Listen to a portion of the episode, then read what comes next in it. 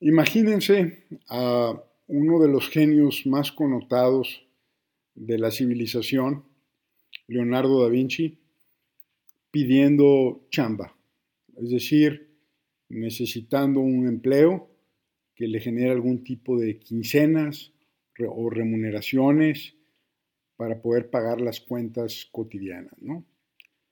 Los saludo con gusto, me llamo Horacio Marchán, gracias que están aquí y justamente voy a hablar y contrastar de la necesidad de jugar el juego de la vida, de entrar al esquema capitalista, de poder generar un ingreso para poder comprar un auto, eh, llenar el tanque de gasolina, poder traer un teléfono celular y que no nos lo corten en la fecha de vencimiento, que no nos corten la luz y que podamos de alguna forma asegurar el que tenemos alimento eh, cotidiano y sin problema.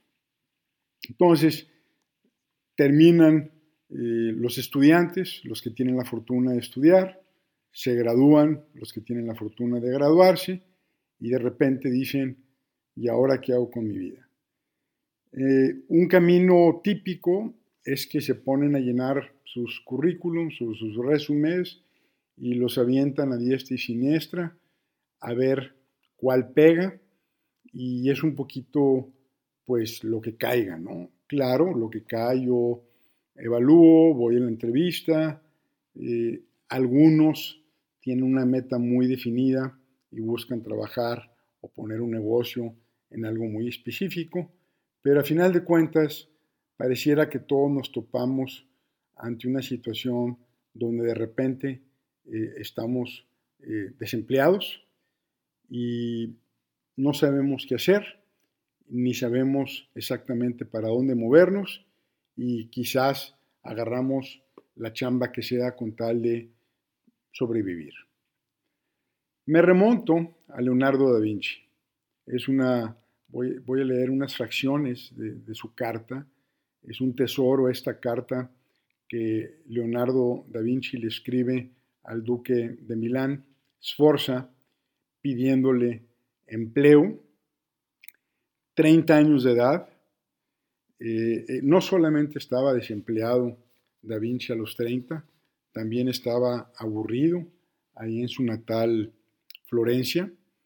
Y pues un día se sentó y se puso a escribir a Ludovico Sforza y dice la carta así, habiendo, gran Señor, visto y considerando los experimentos de todos aquellos que posan como maestros en el arte de inventar instrumentos de guerra y, encontrando que sus invenciones no difieren en ninguna forma de las comúnmente utilizadas, es decir, está minimizando a otros y aparte les está diciendo todos eh, los instrumentos de guerra que producen o que conciben son iguales en términos más competitivos este, no hay diferenciación.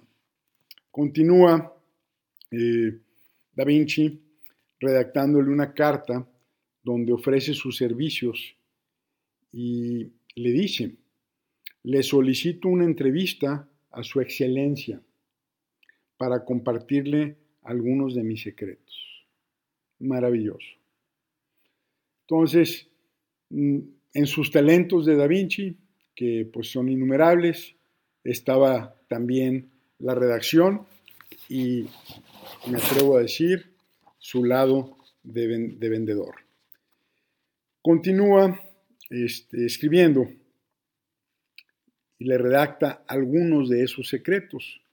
Puedo construir puentes sólidos, ligeros, fuertes y portátiles que podrán ser utilizados para perseguir y derrotar al enemigo y otros más robustos que soportarán el fuego y el asalto. Yo soy el bueno, yo te convengo, contrátame. También, continúa, puedo y enumera, número uno, demoler cualquier fuerte desde sus cimientos, si no están formados sobre piedra. Ya lo tenía estudiado. Hacer un cañón ligero, fácil de transportar y que su humo le causaría gran terror al enemigo. Esto me parece fantástico. Eh, el, humo eh, va a asustar a los otros güeyes.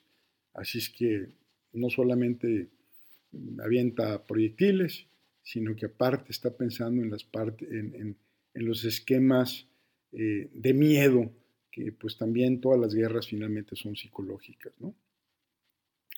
Puedo construir silenciosamente pasajes subterráneos para pasar debajo de trincheras enemigas y ríos. Pasar debajo de ríos, wow. Elaborar carruajes cargados de artillería para que rompan cualquier fila enemiga. Puedo proporcionar, en resumen, medios ilimitados de ataque y defensa. Como anticipándose un poco, Da Vinci a Sforza, pensando lo que puede eh, él pensar de, su redacción, dice, bueno, eh, ¿qué tal si no hay guerra? ¿Por qué este cuate también me, me contrataría? Da Vinci estaba necesitado de un ingreso, necesitado de una forma de vida, y agrega, en tiempos de paz puedo darle a su entera satisfacción la construcción de edificios públicos y privados y conducir el agua para uso común de un lugar al otro. Adicionalmente, ahora se mete al arte. Puedo esculpir en mármol, bronce o barro y en pintura y puedo hacerlo mejor que cualquier artista que usted conozca. Para ofrecer, para cerrar, ofrece una demostración gratuita, este, todo un vendedor. Y si en algo de lo que afirmo le pareciera a alguien imposible o impráctico, me ofrezco a hacer demostraciones y pruebas. Tómala, ¿verdad? O sea, ya, eh, increíble. La persuasión de sus letras, pues obviamente eh, fueron demasiado para Esforza, que no solamente le concedió la, entrevista, le dio trabajo a Da Vinci inmediatamente. Sus servicios eran, estaban en sincronía con los tiempos. Esforza de seguro pensó que era mejor tenerlo en su equipo que en el del rival. Entonces, bueno, pues si Leonardo da Vinci, un genio, eh, insospechado, todavía desconocido en mi opinión, de talentos múltiples, de repente se encontró desempleado, aburrido, desesperado y obligado a andar pidiendo chamba, este, pues creo que mortales comunes como nosotros eh, no, no, nos debemos de sentir mal que de repente tenemos periodos donde simplemente no encontramos dónde acomodarnos. Eh, atreverse eh, a pedir, eh, a venderse, a promoverse, es parte de la vida. Leonardo da Vinci también tenía que comer y tenía que tener un techo donde dormir. Que la pasen bien. Gracias.